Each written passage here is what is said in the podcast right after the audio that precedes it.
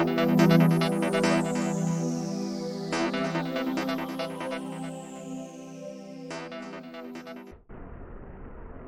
家好，我是林子璇，今天来分享二零二一年十月份的运势。那这一集是来分享戊日主还有己日主的朋友哈。那我们十月份是从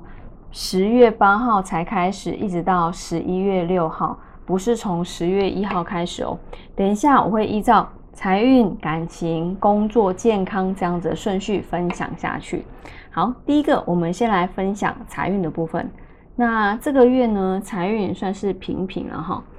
嗯，你会多了一些理由哦，就是为自己花钱，好，觉得可能手机旧了，哈，更新一下也不错，哦，或者是觉得要帮自己买一些啊，哦，一些东西，或者是更新某些物品，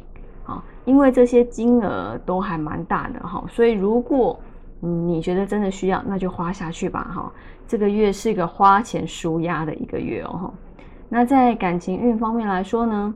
嗯，男女生来讲，这个月。感情运不佳哦，单身的朋友感情来得快，去得也快，好，所以要注意一下。好，勉强得来的爱情，并不是，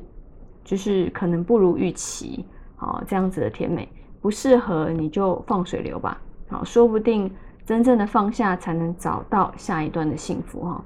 那有感情的朋友呢，要注意容易说话很冲动，口气很差哈。不高兴被对方哈的一些指责，但是你又无法反驳哈，那你先冷静下来，听听周围朋友的意见，好，毕竟旁观者清嘛，好看的会比较明白一些。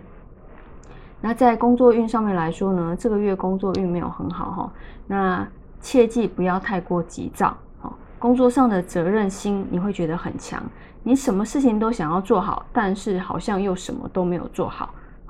你那个不满意啊，你会觉得这个不满意，那个也不满意，你会想要放弃之前所做的一切啊，譬如说可能离职啊，好去找下一份工作啊。但是啊，不要太心急，这个月的时间不好，低调一点。好，我们下个月再来看看。那在健康运方面来说呢，这个月健康好，你要注意像低血压啦、咳嗽啦、好过敏啦。发烧啦，这方面的问题，可以多吃一些像洋葱、大蒜、梨子，这些都是不错的选择。好，那如果可以多听一些喜欢的音乐，好，不仅可以让心情变好，还有增加幸运的功效哦。